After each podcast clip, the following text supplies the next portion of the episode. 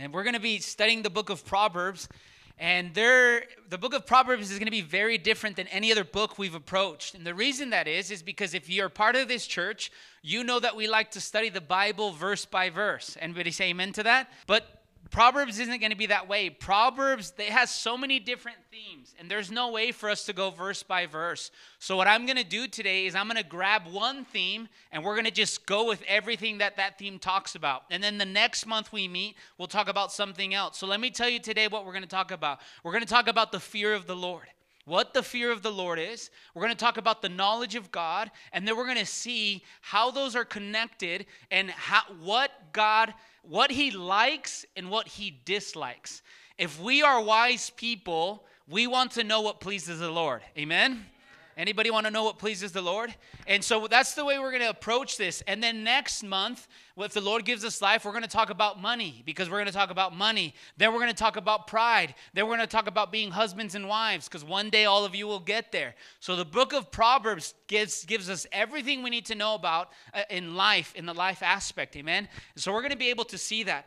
And my notes, they're, they're pretty in depth, and I'm to go fast just into the introduction because I want to get to the material. Amen? So if you're taking notes, this is where our introduction begins. So there's three books known as wisdom books in the Old Testament. Wisdom books. That's a book of Job, the book of Proverbs, and the book of Ecclesiastes. So if anyone ever comes up to you and they want to, I don't know, they're talking to you, hey, do you know what any wisdom books are? You could say, yeah, uh, the Proverbs, the book of Job, and what was the other one?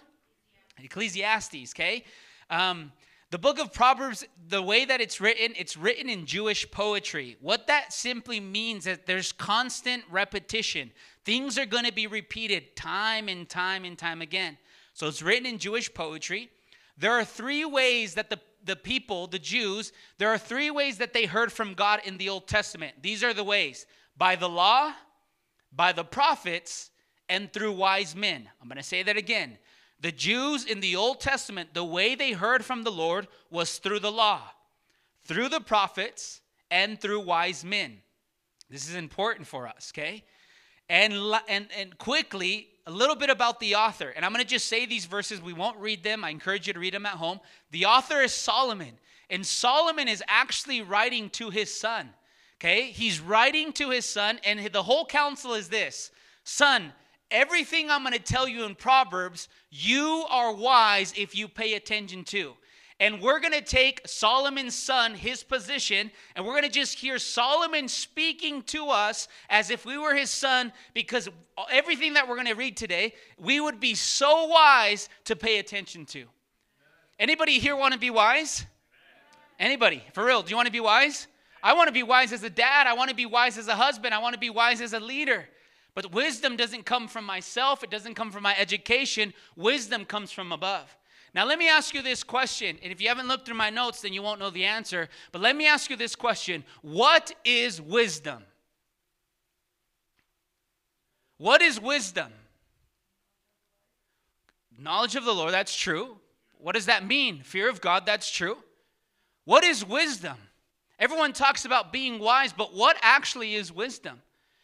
Let's take it into the secular scope. Outside in the world, someone is wise if they have lots of money, lots of cars, good business status. That makes them wise. Would you agree? Yes, right? We would agree. But being wise in the kingdom of God is not that. Let me tell you what wisdom is in the kingdom of God. And here is the first treasure for our heart.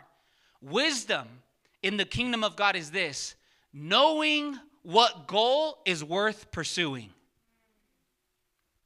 Knowing what goal is worth pursuing. That's what true wisdom is. Knowing which goal I should per- pursue, which goal I should go after. That's true wisdom. Oh, that's cool. You have a lot of houses. That's amazing. You have a lot of money in your bank account, but you're cheating on your wife. Oh, but you drive the nicest car, but you're watching pornography. There's different values in true wisdom, according to the kingdom of God, understands wait a minute, this has worth. I should pers- pursue this, but this, this doesn't have worth. I, I maybe shouldn't I, I, maybe I shouldn't pursue it. A lot of us want to be wise according to the world and not according to the kingdom of God. Someone should say amen to that. God wants us to be wise, not according to the world, Manny, not according to the world, John, according to Him. That's what's wise. So, how do I know when can I be wise? When something's presented to you, here it is. When something's presented to you, you have to think, okay, I have to think of the scope. What value does this have in eternity? What value does this have in eternity? How is this going to echo for ages and ages and ages to come? Not just for now. And let me tell you another another uh, another identification that you're wise. Here it is. Is that you deny yourself, you say no to instant gratification. That shows me and that shows other people that you're wise when you say no to instant gratification. And guess what? The culture we're living in today, what, what does it want? It wants to be instantly gratified. But wisdom, according to the scriptures, and we're going to see, is a person that sees that temptation or maybe sees that pleasure, and they're like, no, no, no, I'm going to I'm going to wait on the time of the Lord. I'm going to wait on the time of the Lord. Lord, help us be wise according to your standards. Someone say amen. When you read the book of Proverbs, you're going to see the term wise. You're going to see the term fool. This is what it means. A person that is wise is a godly person.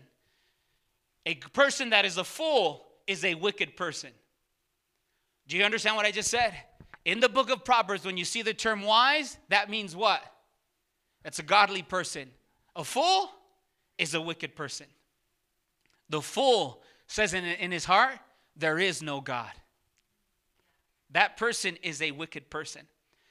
I need to say this out loud. Here we go. The book of Proverbs. The Proverbs are not promises, they are generalities. I need to say that again. The Proverbs, they are not promises, they are generalities. The book of Proverbs says, Teach the kid the way that he should go, and when he grows up, he won't leave it. But what happens when my son grows up and he walks away from the faith? Didn't the book of Proverbs say that? No, no, no. It's a generality, it's not a promise. We need to learn how to distinguish between the promises of God and generalities. Amen? Does that make sense? The reason our kids are leaving church, let me save it to you, is because the church is being a bad example of what the Bible actually teaches. God isn't worried about the exterior, God is worried about what's going on in your heart. So you wear the hat, so you have the long hair. Who cares? God is looking at your heart. Someone say amen to that? This is God's desire. Amen? Stay on track, Damien. Stay on track. Jeremiah 9:23. Jeremiah 9:23. I'm going to read this passage. This is going to be a reoccurring theme, and then we'll start the book of Proverbs. Blessed be the name of the Lord. Jeremiah 9, verse 23. It'll be on the board for us.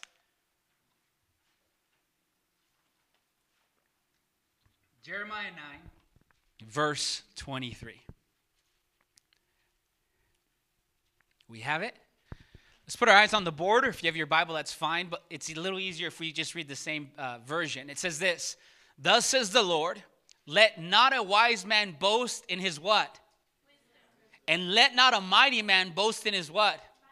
And let not the rich man boast in his riches. And the next verse, verse 24, can you get that on the slide, honey? So notice he says, Don't boast in your wisdom.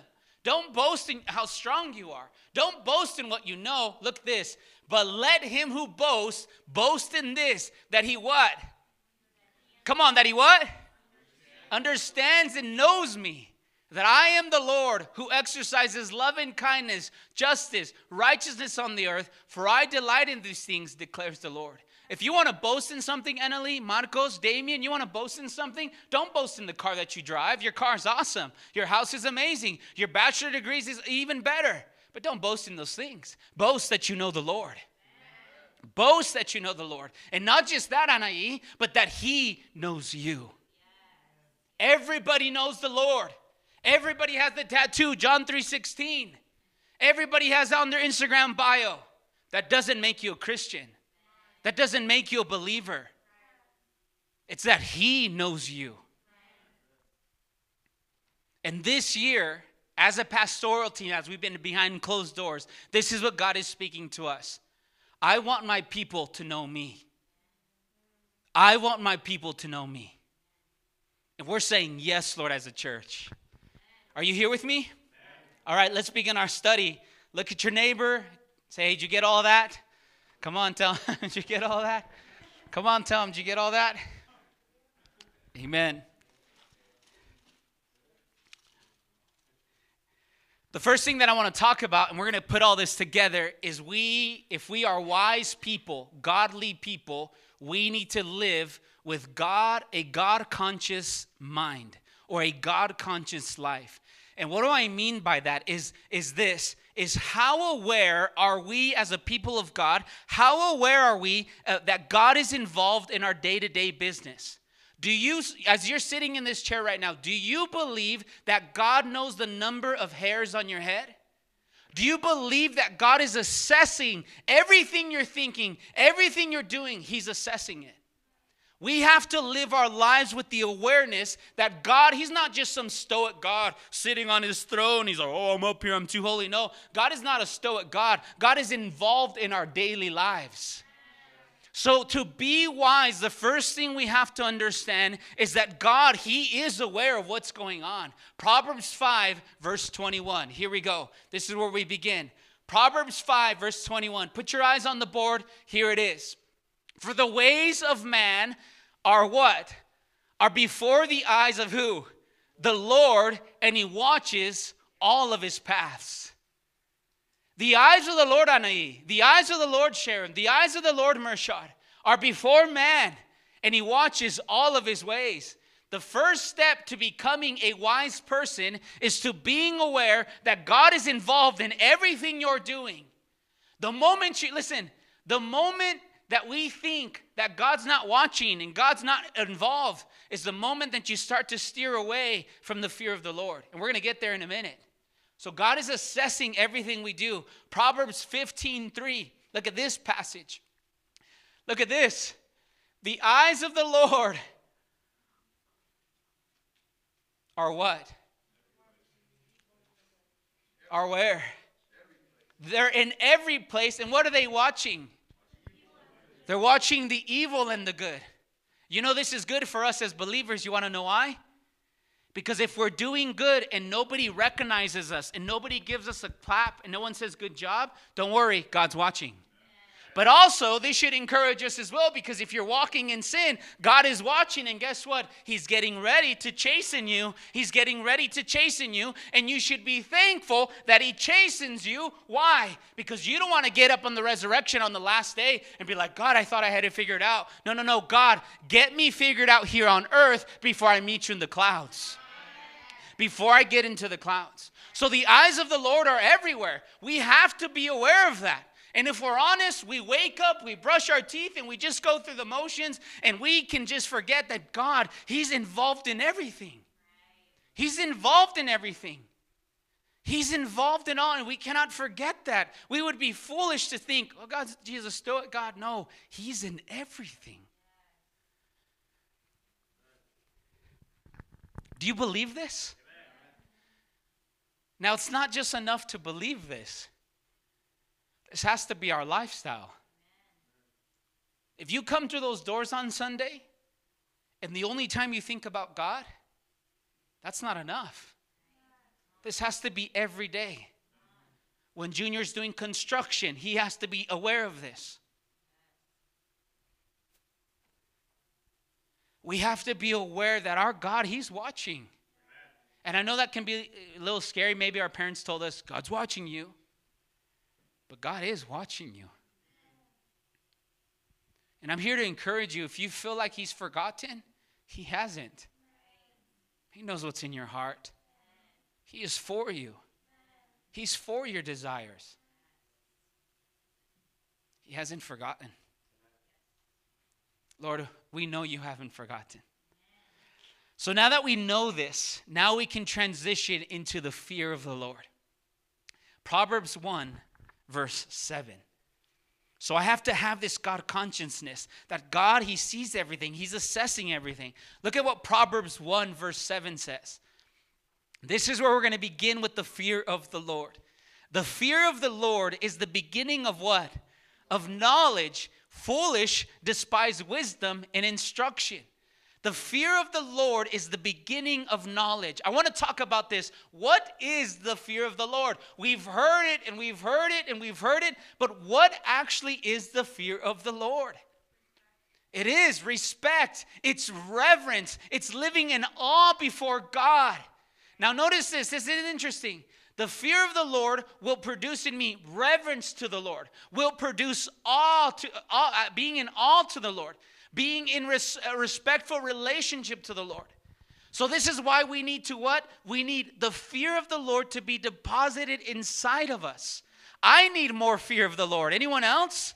I need more fear of the Lord. And let me tell you this, guys. We live in, in, in, in, such an age where God, how awesome He is, we're just becoming numb to it. Just numb to it. Yeah, he, he's just he's just an awesome God. Yeah. Yeah, he's just and you become numb to this. If you are becoming numb to the awesomeness of God, I encourage you and me to repent.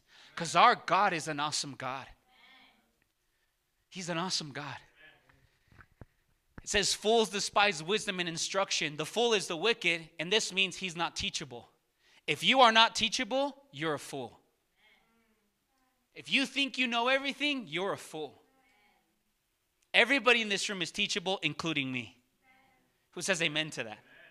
So we know what the fear of the Lord, it's reverence, it's obedience, it's this respect. And the fear of the Lord serves as a compass on how we could please the Lord. Now note this, we're going to see this. We're going to see that the fear of the Lord is actually connected to the knowledge of God. Now, I want to ask this question to you. What is the knowledge of God? If I would come up to you during our lunch today and I asked you, What's the knowledge of God? What would your response be? What would be your response if I asked you, What's the knowledge of God? Well, many of us would just say, I think He's the Trinity. Many of us would say, Well, it's what I learned in Sunday school. It's the John 3:16 verse. But the knowledge of God is not just Bible verses that you know, and it's just not theological opinions. The knowledge of God is a relationship that you have with Him. It's the relationship that you have with Him. Many of us know the Bible verses, many of us know the, the, the, theological opinions, but very few actually have a relationship with Him. Very, very few. The fear of the Lord is connected with the knowledge of God. The two go hand in hand. And when I have the knowledge of God, notice this when I have the knowledge of God, friends, I'm going to learn something about Him, what pleases Him and what He doesn't like. It's the same when you're in a relationship.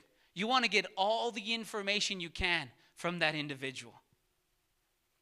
Let me ask you this question When was the last time you asked God how He felt about something you were doing in your life? When, when's the last time?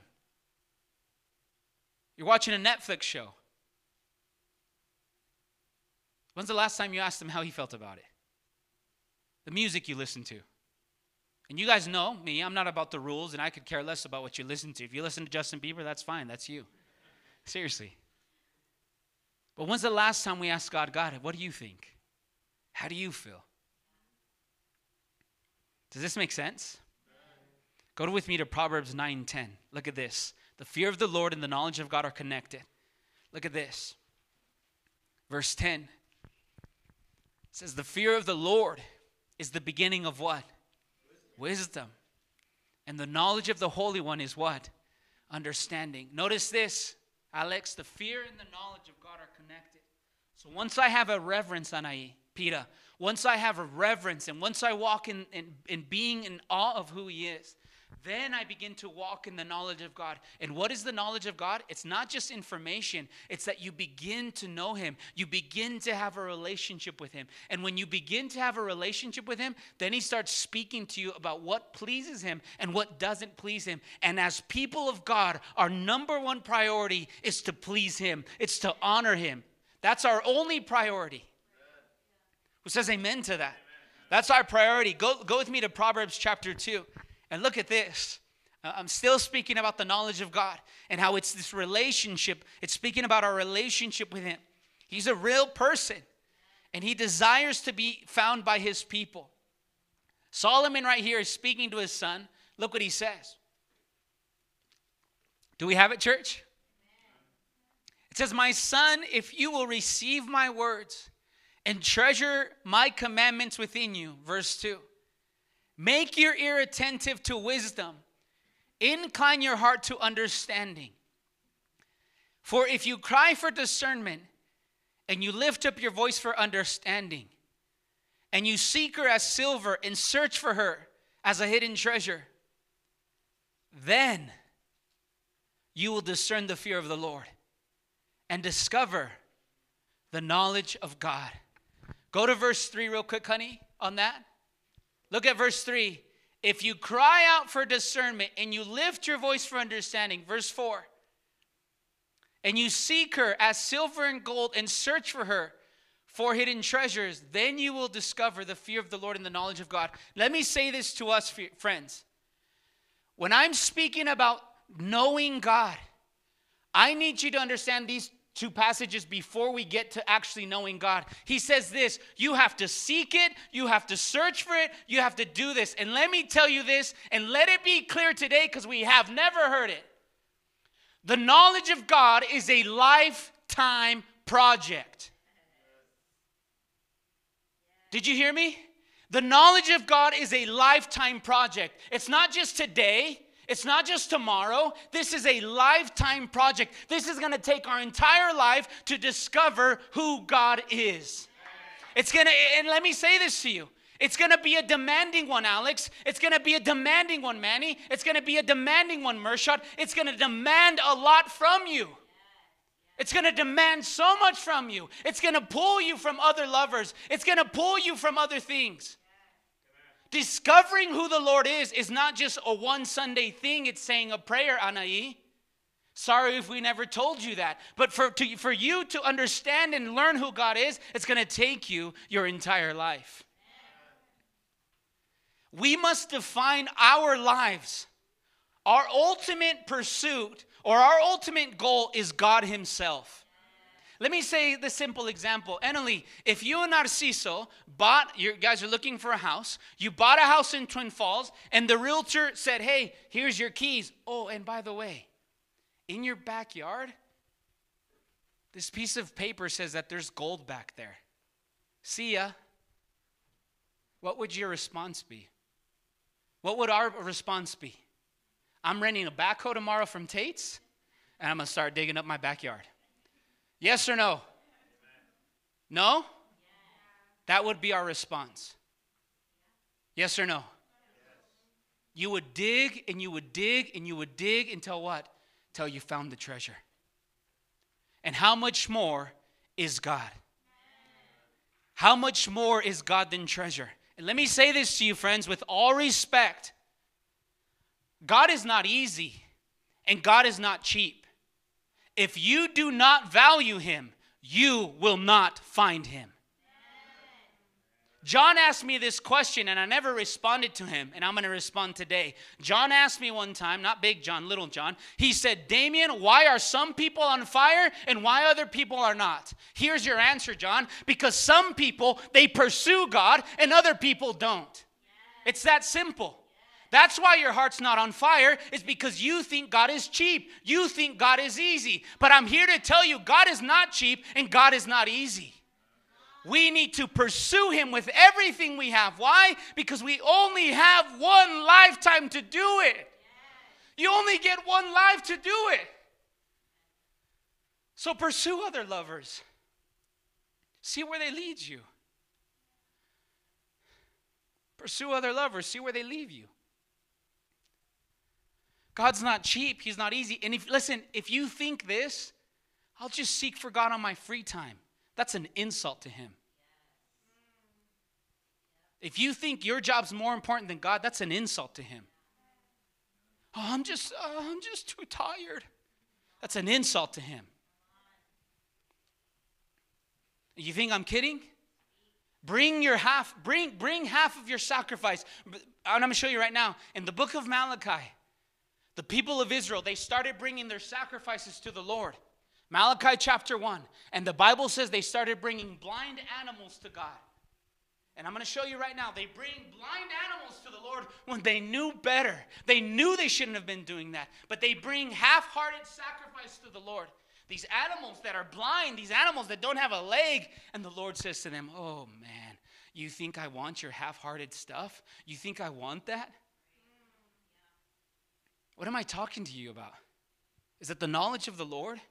For you to understand and discover who He is? Being half hearted is not going to cut it. How come, we, listen, how come we can give 100%, 100% at work and we think we can give God our leftovers? How come at work they can demand us to be there overtime, but we can't come to church? I know you're not saying amen, but this is the truth.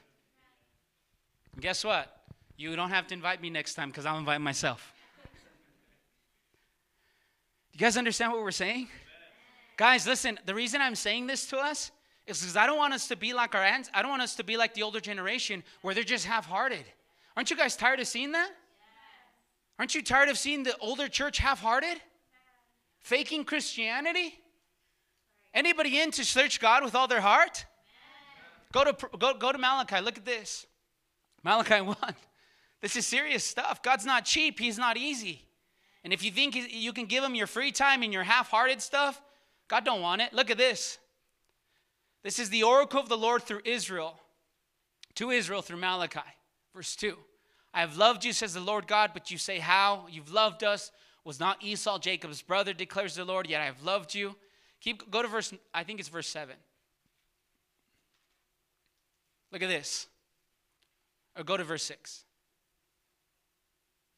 Look at this.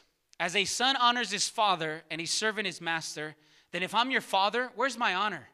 If I'm your master, where's my respect? Says the Lord of hosts. Oh, you priest, you who despise my name, but you say, How have we despised your name? Verse 7. You are presenting defiled food upon my altar, but you say, How have we defiled you? In, in that you say, The table of the Lord is despised. Look at verse 8. This is what I'm talking to you about.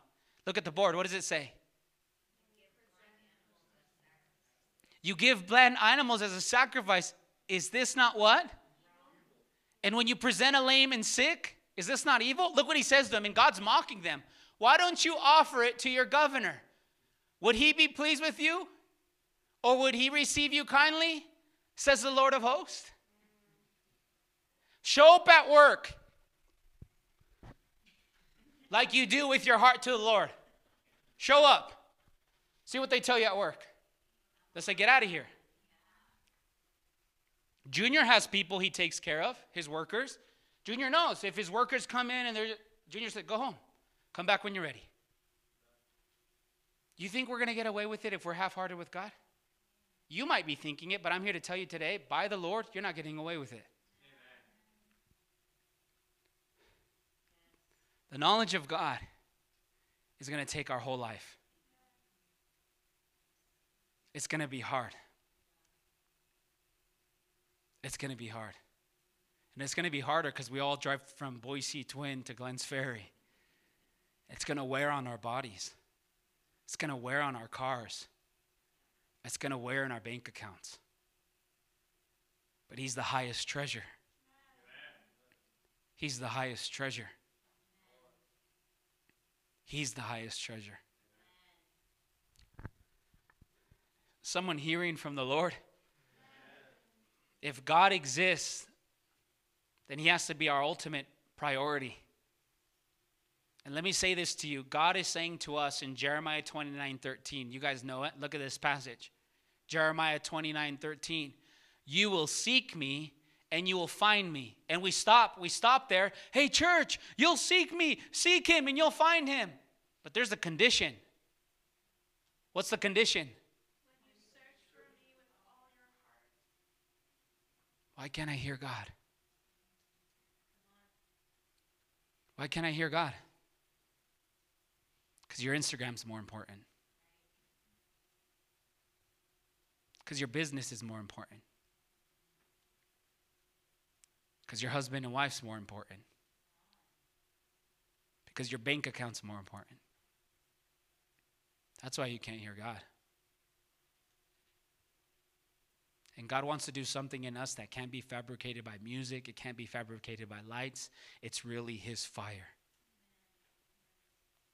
God is inviting Junior. God is inviting Jacob. God is inviting me. God is inviting us, friends, that we would find him, that we would pursue his knowledge, but not half hearted, with all your heart. With all your heart. Guys, remember the kingdom of heaven is this is there's a new king. Remember, before Jesus shows up, there was a king. His name was Satan. But Jesus says when he shows up on the scene in the Gospels, the kingdom of heaven is what? Is here. There's a new king and Jesus is the king, and we are his subjects. And let me tell you how it works, because sometimes we forget when there's a king, you don't do what you want to do, you do what the king says. And if you do what you want to do, then go to the other kingdom. And you still won't do what you want to do because that guy's going to trick you to think that you're free, but you're actually slave. Why can't you hear him, Sharon? Why can't you hear him, Peter? Why can't you hear him, Blanca? Why can't I hear him, Damien?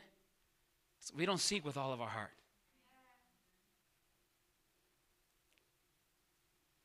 You guys hearing what the God what the word is saying to our hearts? We need to prioritize our time rightly. So, what happens when I live in God consciousness? I know that He's involved in my day to day, that He sees all my paths, He sees what I'm thinking. That brings the fear of the Lord. So then I can walk in awareness, then I can walk in reverence, then I can walk in respect. Then I can say, Oh my gosh, my God is an awesome God. And, and not just saying that, but really believing that. And the next thing that that produces is what? It's the knowledge of God. So then I can sit down and when I have these conversations, God, what are you like? God, what pleases you? God, what you what doesn't honor you? God, what, what does it look like to raise my kids right? What does it look like to be the right husband? What does it look like to be a good leader? What do those things look like? And then when you begin to discover the God, when you begin to discover the Lord, He begins to reveal what pleases Him, what honors Him.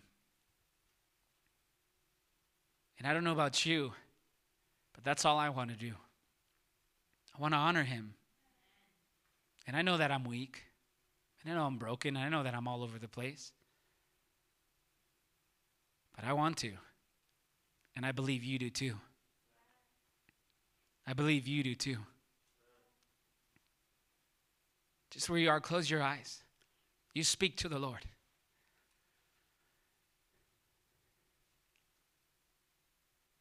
Speak to him. Have you been like Israel, half hearted animal sacrifices? Bringing your leftovers, your scraps?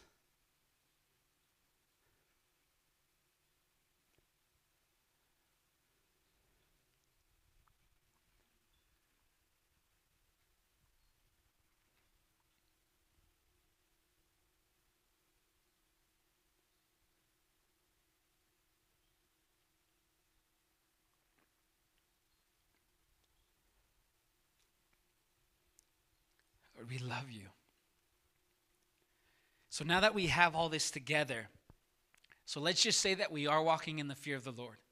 Let's just say now that we've restored that, we're, we're in awe of who He is. We're going to respect Him, we're going to walk in reverence to Him. And then you begin to know who He is. And when you begin to know He is, it's, it's really as simple as, and I explain it this way when I started dating Mariela, and I still do it to this day, hey, you guys know how dating is hey, what do you like? What do you not like? You still have these hobbies. Do you not do these hobbies? And let me say this even after eight years of marriage, you still have to have those conversations because things change.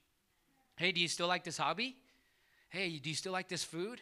And that's our, rela- how our relationship is with the Lord. Lord, show me.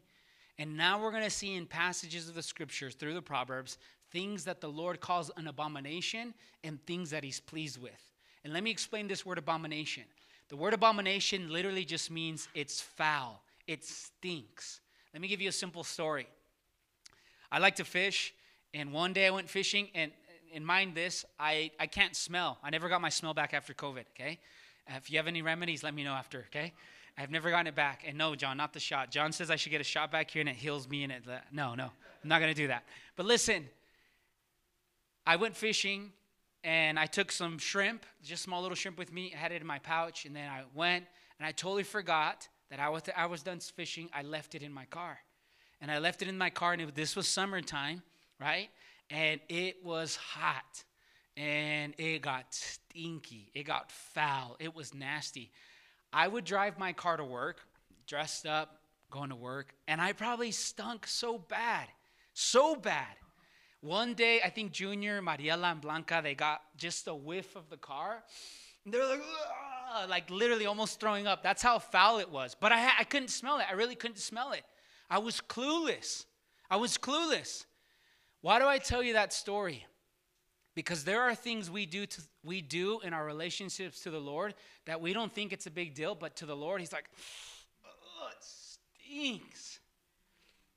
Oh, it's foul. And you you go around and you think, oh, everything's good, God, we're good. We're on a good relationship. And God's like, I love you, but oh, it's foul. It's foul. It's foul to me.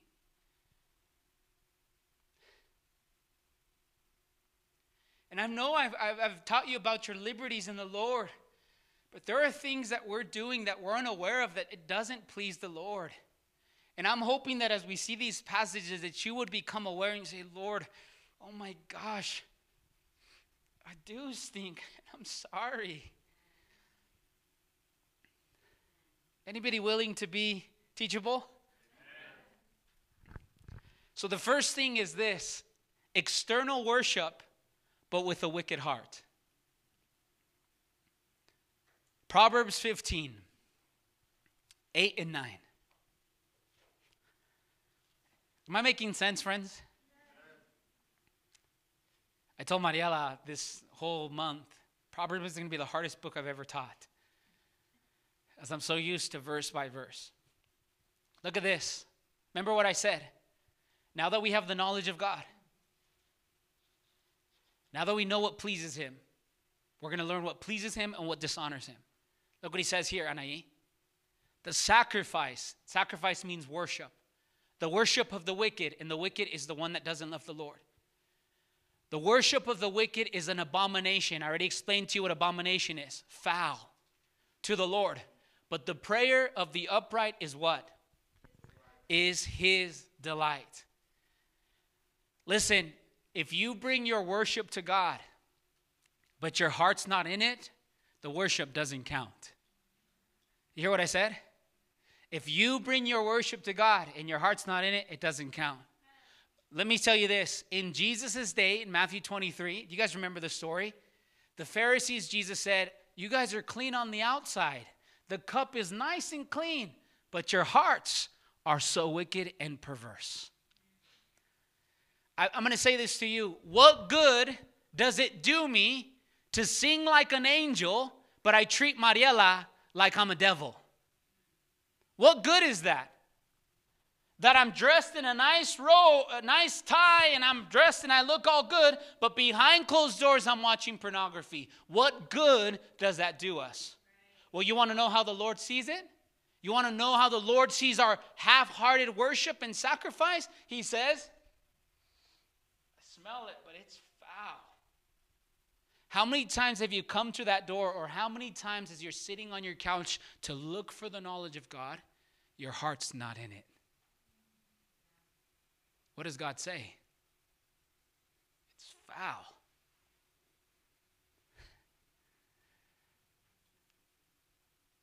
You hear what I'm saying? But he loves the what? But he loves the one who pursues. We're going to see contrast here. Proverbs 21, verse 3. This one is interesting and powerful. Look what he says here. Proverbs 21, verse 3. He says, To do righteousness and justice is desired more than what? Than sacrifice. This is a powerful passage if you understand the Old Testament. Because in the Old Testament, Mershad, in the Old Testament, Monicos, you had to bring your you had to bring your sacrifice. And in the Old Testament, this is an Old Testament passage in the in First Samuel. The Solomon is getting this revelation. Wait a minute, God, you you want righteousness and you want justice over sacrifice, but isn't the system about bringing sacrifices? Isn't it about just singing the song and giving the offering? Isn't it just about that? And God says, no, it's not about that. There's something more. I want you to what? I want you to walk in righteousness. I want you to show love. I want you to show mercy. I don't just want you to point the finger. That's not God's heart. God's heart isn't just to point the finger. Oh, I know. I always, say, I always say this, and I can say this. When I preach to the older adults, I think sometimes I get under their skin. It's like, oh, didn't you see Damien was wearing his Nikes? Yeah, who cares? God doesn't care if I'm wearing the Nikes. God cares about what's going on in our hearts. God cares about what's going on in here. God cares about it, and He proves it here. I don't, uh, your sacrifice, no. I want you to do the right thing. And let me say this God isn't calling us to do a lot of things. God is not calling you to do a lot of things. God is calling you to do the right things. And what are the right things, John? Love your neighbor, walk in mercy, treat the waitress that's being a jerk, treat them right. The guy that cuts you off, instead of flipping him off, pray for him.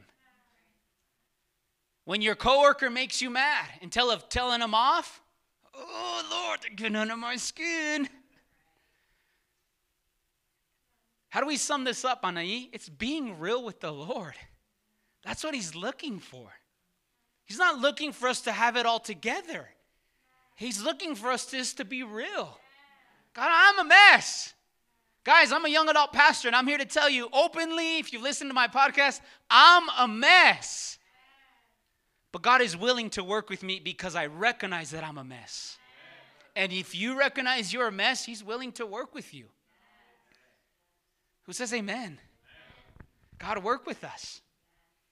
Listen, let me ask you this question. Why do you think obedience is more important than just bringing worship, like ritual sacrifice? Why do you think obedience is more important? Shows fear, correct? You to know why? Because obedience has to do with your character.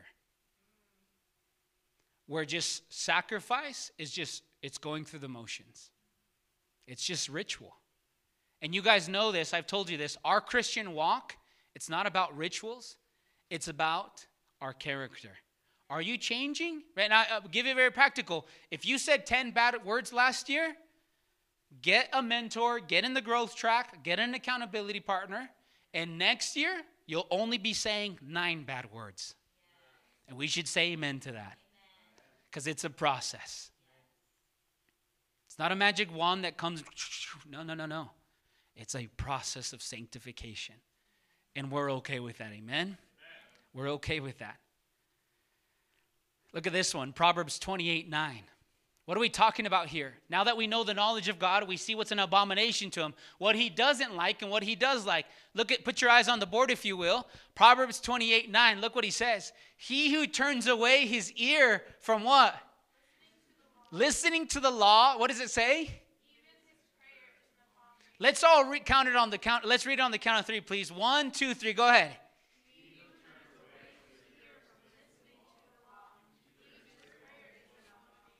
He's doing the ritual thing, Marisela. On the outside, he's bringing his song, Hallelujah, Hallelujah. And then it's offering time, and he brings offering. Here, there it is. He gave offering. Oh, and he even joined the church fast.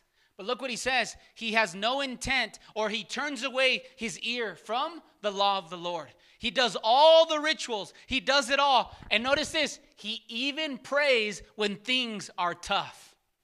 He even prays when things are tough. All the external things, all the external things, but what? Their heart's not there. And God, listen, this was interesting. You know this, I know this. We know so many people that the moment that the moment they find themselves in a rut, what do they do? What do they do? They go to the church. They go seek the Lord. Lord, but only if you if you save if you save my marriage. Lord, only if you do this. Lord, only if you do this, I'll serve you forever. And you know how God sees that? It's an abomination. It's foul to him. How dare you think that I'm easy? How dare you think that I'm that cheap? You know why? Because these people, they have no intent to what? It says, listen. They turn away their ear from the law of the Lord. Yeah, but when it's hard, oh Lord, I need you, Lord, Lord, Lord, come on, come on through, come on through, come on through, come on through, Lord, it's hard, it's hard, it's hard, it's hard right now. Come, come, come through. It's come on through, come on through. But when everything's good, you never see him again. But to the Lord, now you know that that's what? It's foul. It's foul. You guys know people. You have people, your friends, family members. They go through the rituals, they show up on Sunday, they do the Mass, they do certain hand gestures, but their hearts are away from the Lord. The Lord doesn't hear them. You understand what I'm saying, guys? This is serious. Israel found themselves in trouble in the book of Judges, in Judges chapter 6, when you read it. Israel had turned their ways from the Lord. They were always going after other gods. Their enemy was coming, and the Bible says, and read it in Judges, it's in the notes, Judges 6, 7, and 10. It says that their enemy was coming, and Israel turned to the Lord and said, Hey, Lord, where are you? Hey, Lord, don't forget we're your people. Hey, Lord, remember. And God responded back. The Bible says this in Judges just like you look for me, I'm going to look for you. Just like you listen to me, I'm going to listen to you. So basically, God was saying, I'm not going to listen this time because you only look for me when things are hard. Friends, I want to encourage us that we would not be a people that looks for God only when things are hard. We look for God when things are good. We look for God when things are bad. Someone say amen. amen. Help us, Lord, walk in this truth. So, what's an abomination to the Lord? The first thing we know as we grow in our knowledge with God is what? Tell your neighbor, what's the first thing that we just learned right now? What's what's what's an abomination to the Lord? What's the first topic if you if you will? What what is it? What is it? What's foul? Come on, tell them. What is it? Come on, what is it? What is it? Come on. External worship, right? That your heart's not in it. External worship, your heart's not in it. What's another abomination to the Lord. Go with me to Proverbs 12. Proverbs 12, verse 22. Lord is good, amen. Look at this. Proverbs 22, 12. You have it, friends? What does it say? Somebody want to read it?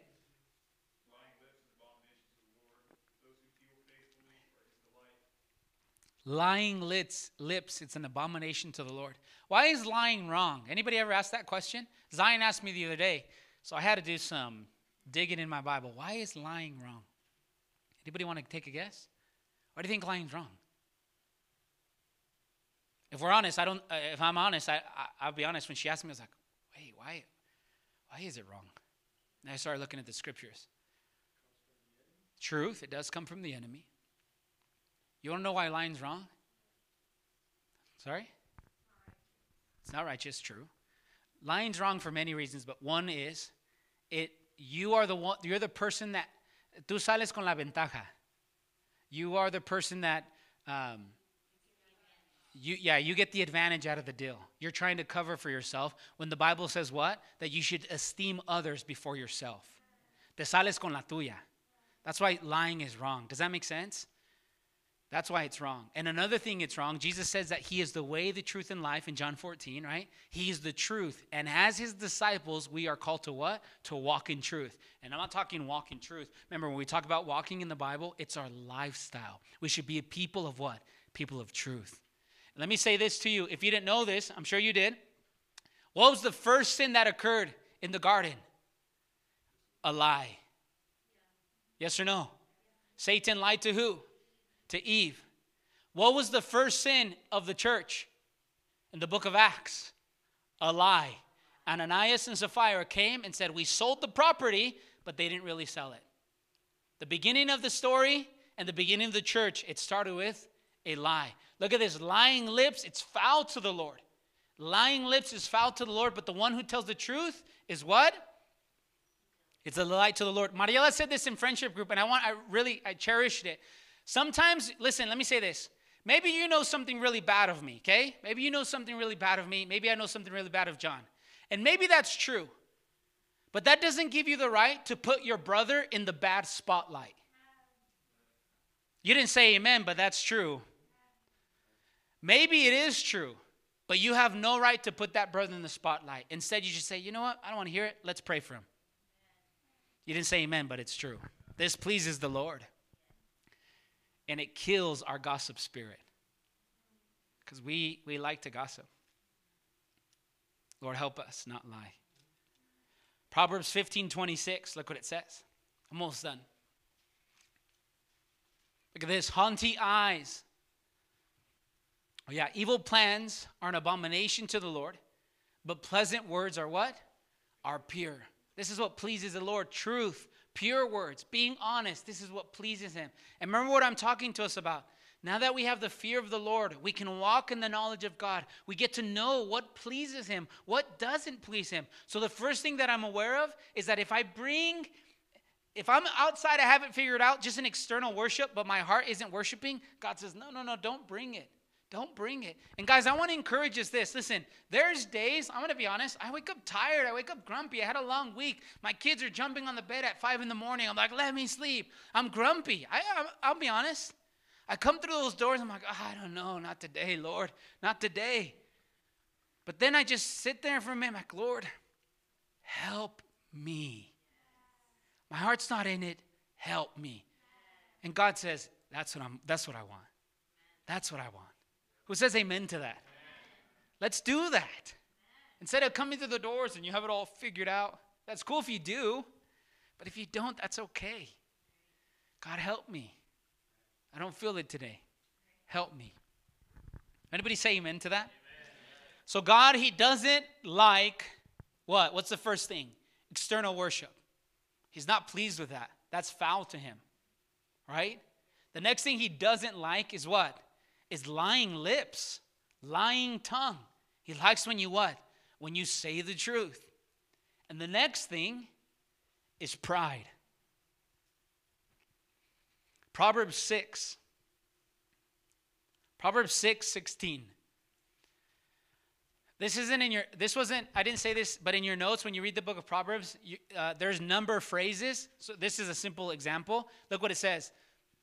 There are six things which the Lord hates. And then he says, no, wait, seven. When you read that in the book of Proverbs, because there's many times that that happens, it's called a number phrase. Solomon does it all the time. But look what he says. There's six things that God hates. And then he's like, no, no, no, wait.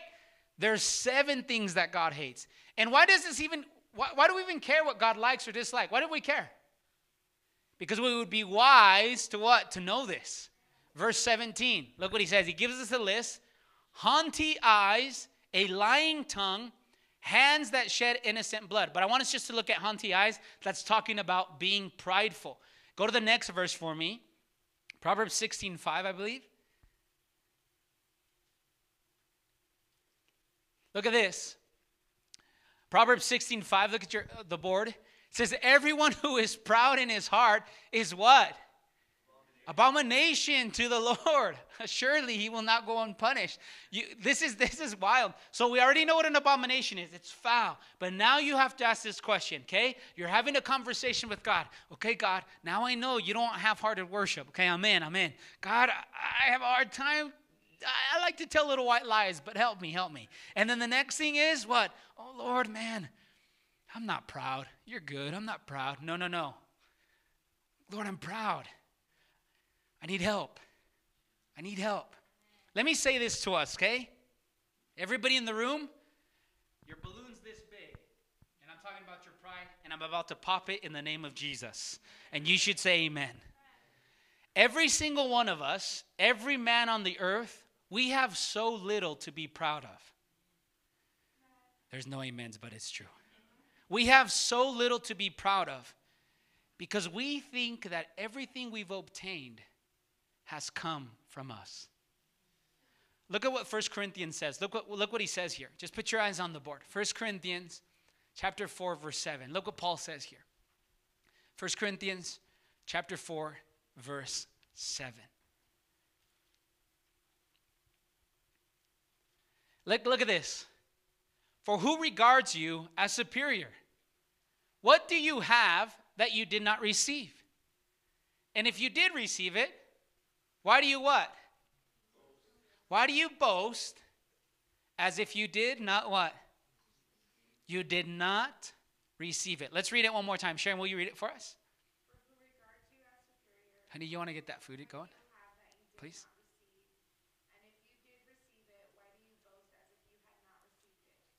Amen. Let me say this to us, okay? You might be better than me. You might be better than your neighbor. But people are not the standard. Jesus is the standard. Hey, and I've heard it so many times. Hey, at least I'm not like him. At least I'm not like her. Hey, qué bueno que no somos como esa familia. Pero esa familia no es el standard. That people, those family, that's not the standard. The standard is Jesus. And let me tell you something the standard is very high.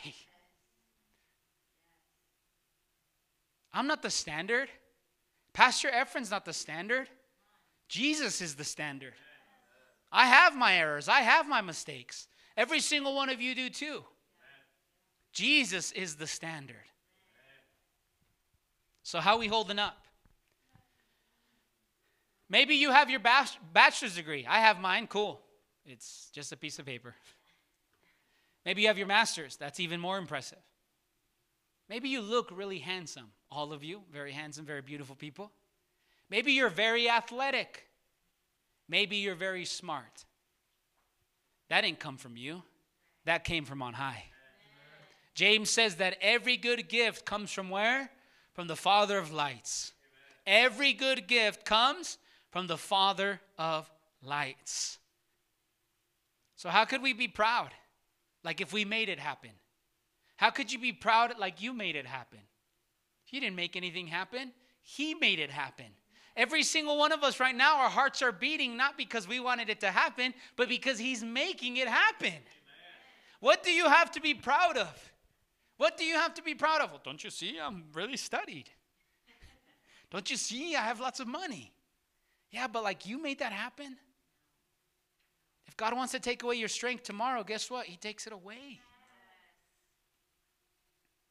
I didn't show you this passage because I don't want to scare you. The Bible says, the book of Proverbs, man makes his plans, but God makes God decides if those happen. Man has his plans, but God decides if those happen. You want to buy something? Plan it out. Talk to your leaders. And let's ask the Lord, Lord, is it your will? You want to get married? That's amazing. God wants you to get married. But is it the right person? You want to get that job? Yeah, it's time. It's time. Did you ask God? Did you ask your leaders? Did you get a, did you get uh, things in order? Do you hear what I'm saying, guys? We have to walk in the knowledge of God. Really, God, who are you and what pleases you? What moves your heart? What makes you happy? What don't you like? When's the last time you sat down and you had a conversation with the Lord? When's the last time I sat down and had a conversation with the Lord? We think we're walking around like Damien was in his fishing gear, but it was so foul, it was so stinky, but I was clueless. And there's a lot of us in this room, you're clueless. But God is speaking this to us, so what? So we can wake up. In Jesus' name. Amen. Who says amen? amen? So you should ask this question Well, Damien, how do I become more humble? How do I become more humble? How do I become more humble? Well, you don't want to pray for it. if you say, God, make me more humble, you're saying, God, squish me. And He will. You don't want that. You want to be what, what Romans is going to tell us right now. You want to be a person of sound mind or sound judgment. Romans chapter 12. So Mariela's not here, so we're going to have to turn our Bibles. Go to Romans chapter 12. Look at verse 3. And I'm about done here. Praise, praise the Lord. Amen. Romans chapter 12, verse 13. Are you guys understanding tonight or this afternoon? Amen.